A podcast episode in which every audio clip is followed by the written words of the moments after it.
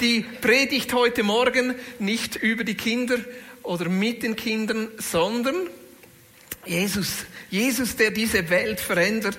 Äh, wir lehnen uns an an dieses Buch Gott macht alles neu. Gibt so einen Überblick über die Theologie von N.T. Wright. Ähm, wenn du bei einer Predigt sagst oder denkst, hey, da möchte ich gerne noch ein bisschen mehr hören und tiefer eintauchen, darfst du gerne dieses Buch kaufen. Äh, ich habe keine Provision, sondern es geht einfach äh, darum, dass wir diese Gedanken noch stärker fassen können, weil ich merke, dass das eigentlich unsere Theologie, unsere Weltsicht, unserem Bibelverständnis Verständnis sehr gut entspricht und es gut ist, mal den ganzen Überblick wirklich zu haben. Ja, wir haben letztes Mal mit der Serie begonnen und dort gesehen, dass die Bibel eigentlich eine Geschichte erzählt.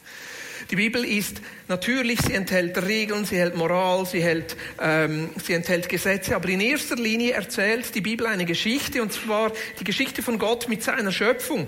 Und die besteht so aus vier Teilen. Das ist so das Metanarrativ in dieser Geschichte. Es ist Gottes Schöpfung, der, die Rebellion, die Auflehnung des Menschen und dann immer wieder Gottes Eingreifen, das schlussendlich zu dieser Neuschöpfung führt. Und diese Geschichte ist eine Geschichte, die Wahrheit entfaltet immer wieder und wir Gottes Wahrheit in dem erleben, aber gleichzeitig ist es auch eine Geschichte, die uns einlädt, Teil von Gottes Geschichte zu werden. Die Bibel erzählt eine Geschichte, um uns einzuladen, dass es zu unserer Geschichte wird und wir diese Geschichte auch mitschreiben und weiterschreiben. Gerade auch diese Geschichte von Gottes Eingreifen und Neuschöpfung. Ich weiß, wir haben alle Phasen, wo wir mehr an der Rebellion schreiben in dieser Geschichte und an der Auflehnung. Und trotzdem, Jesus nimmt uns immer wieder hinein und greift ein in unser Leben, dass wir Teil sein können von dieser Neuschöpfung. Und diese Geschichte hat ein Ziel. Und das Ziel dieser Geschichte ist die Wiederherstellung. Das Ziel dieser Geschichte ist diese Neuschöpfung, dieses Friedensreich, das uns verheißen ist, dieses Leben in Gerechtigkeit, dieses Leben mit Gott als König, dieses Leben in Beziehung mit Gott, in Liebe, in Annahme, in Vergebung mit Gott im Zentrum. Und Gott greift in diese Welt ein, bis wir schlussendlich zu diesem Ziel gelangen, zu diesem Ziel, wo Gott einfach das Zentrum ist, das Licht ist, wo Jesus ganz König sein kann. Genau, und wie greift Gott ein? Es sind immer wieder zwei Dimensionen, wie Gott eingreift.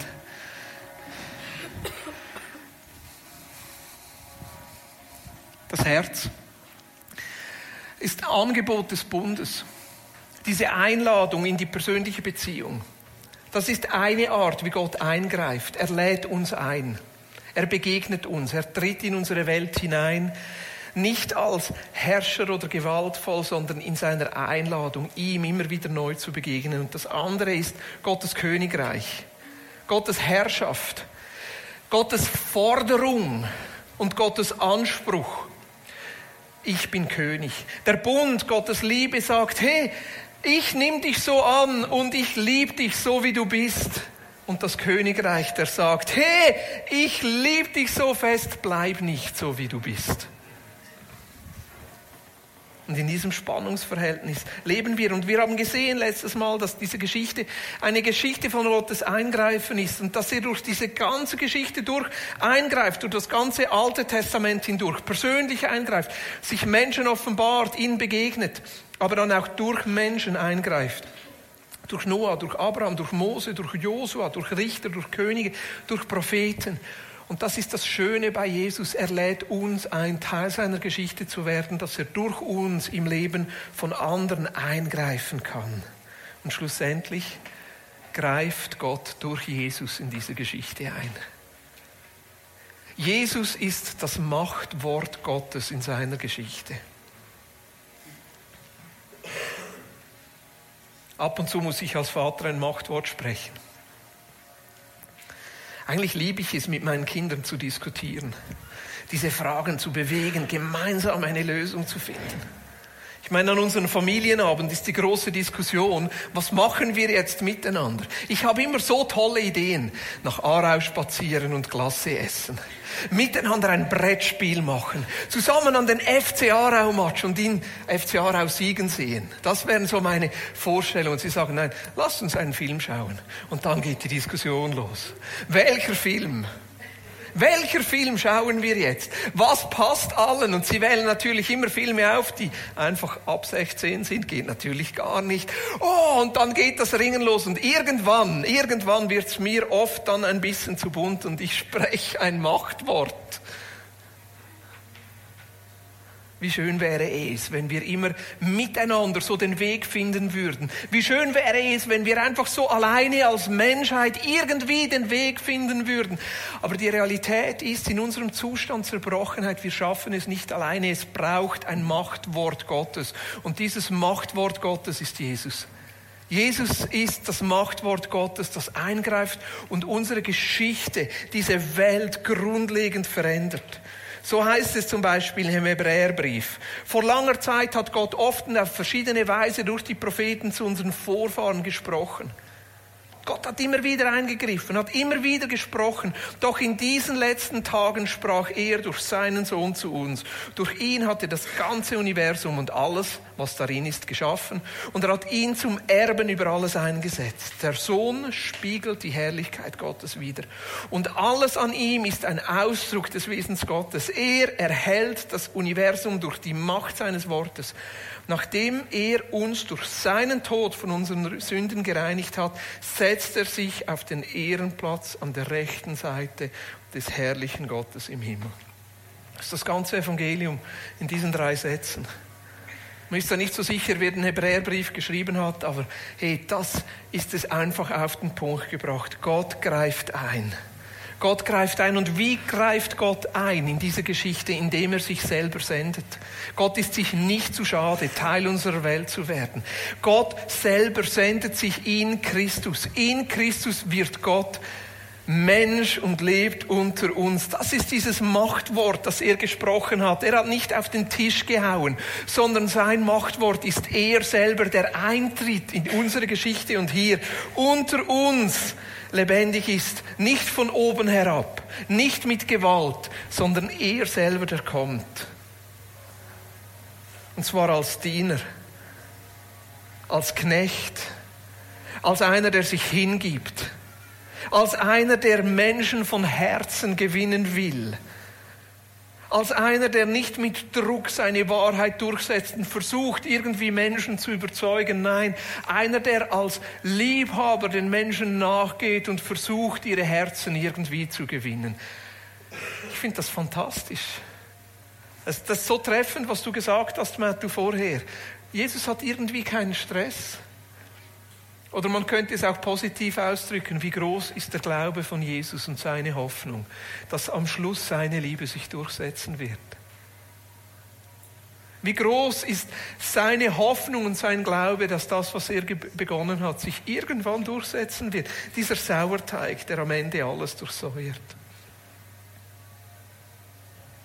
Johannes 1,14. Er, der das Wort ist, wurde Mensch und lebte unter uns.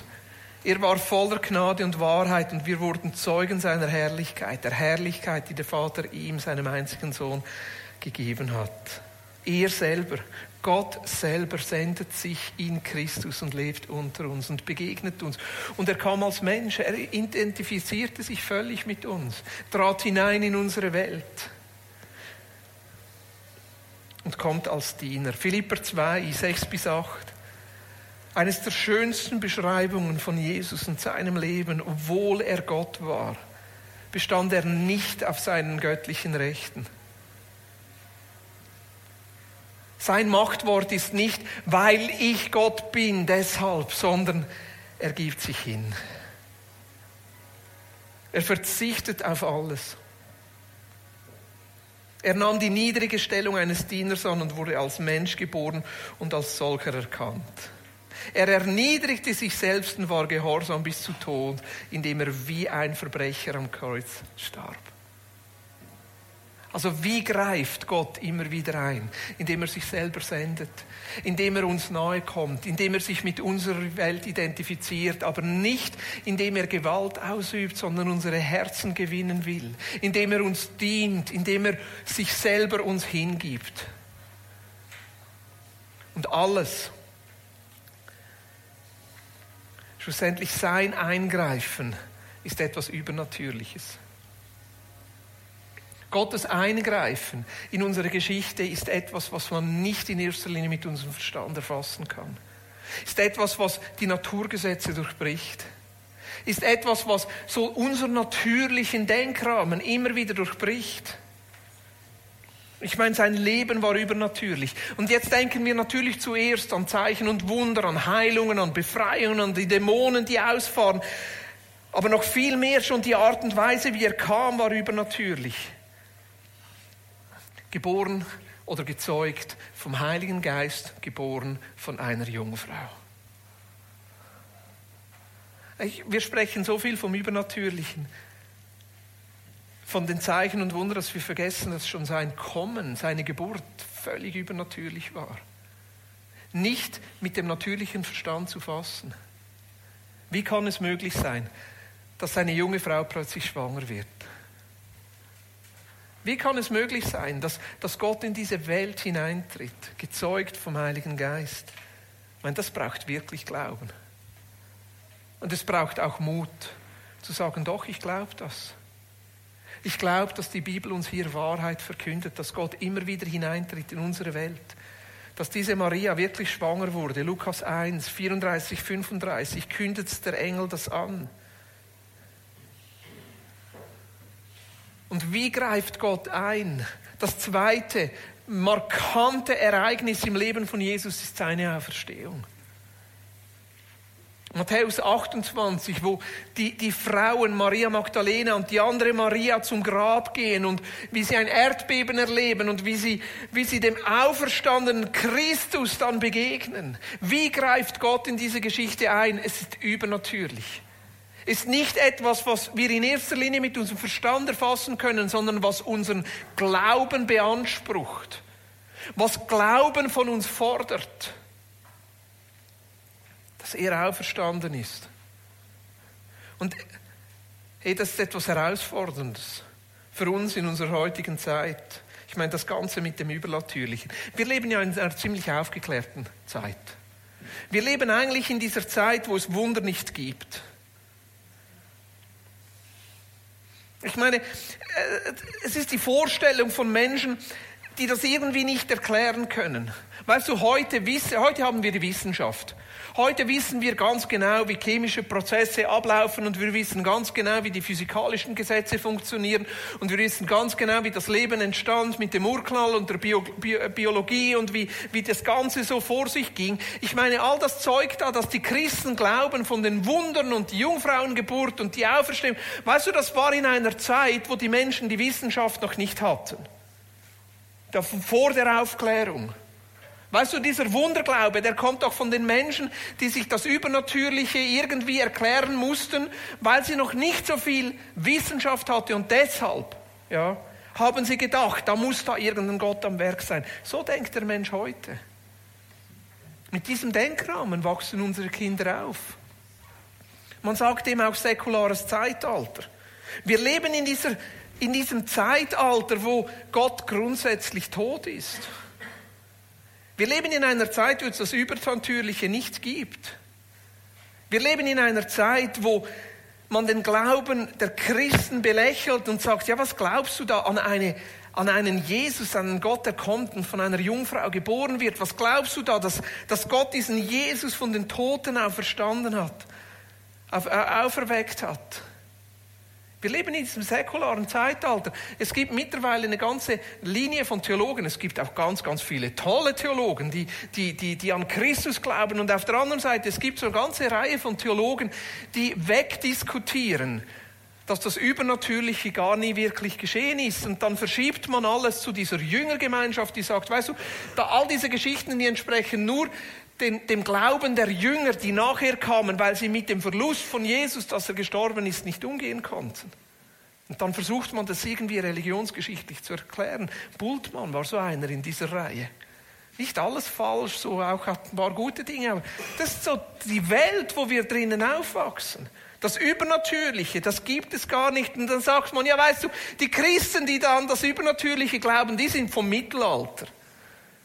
Dabei verstehen wir gar nicht eigentlich diese Denkweise.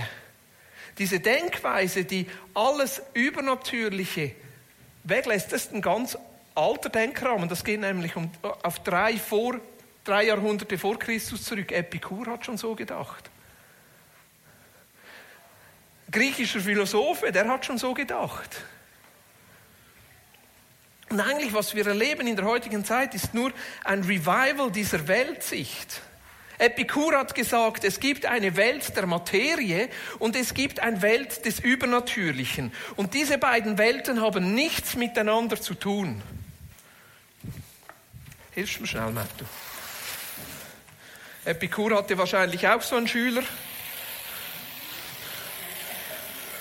Und dann hat er den Schüler angestellt und gesagt, komm, wir ziehen jetzt eine Linie Wahrscheinlich hatten sie da Sand, sie konnten die Linie in den Sand stellen und dann haben sie diese Linie ganz, ganz fest gemacht und haben gesagt, weißt du, es gibt da eine Welt, ihr habt jetzt Glück, des Übernatürlichen und da ist Gott. Irgendwo diese Übernatürliche, da ist Gott, aber dann hier, das ist unsere Welt von der Materie, von den Atomen. Und die da drüben, das Übernatürliche, der Transzendent, die Götter, die lassen uns in Ruhe.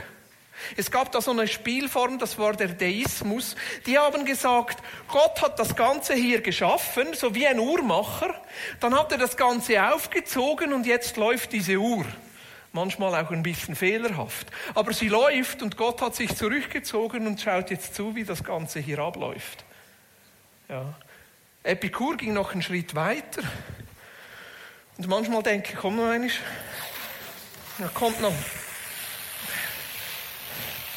Da kommt noch Kant und Nietzsche und all diese Herren Helden, die ziehen dann noch eine Linie und sagen, weißt du, dieser Graben zwischen unserer Welt, unserer materiellen Welt, alles, was wir anfassen können, und dieser Welt da drüben, der ist so tief, der überwindet sich nicht.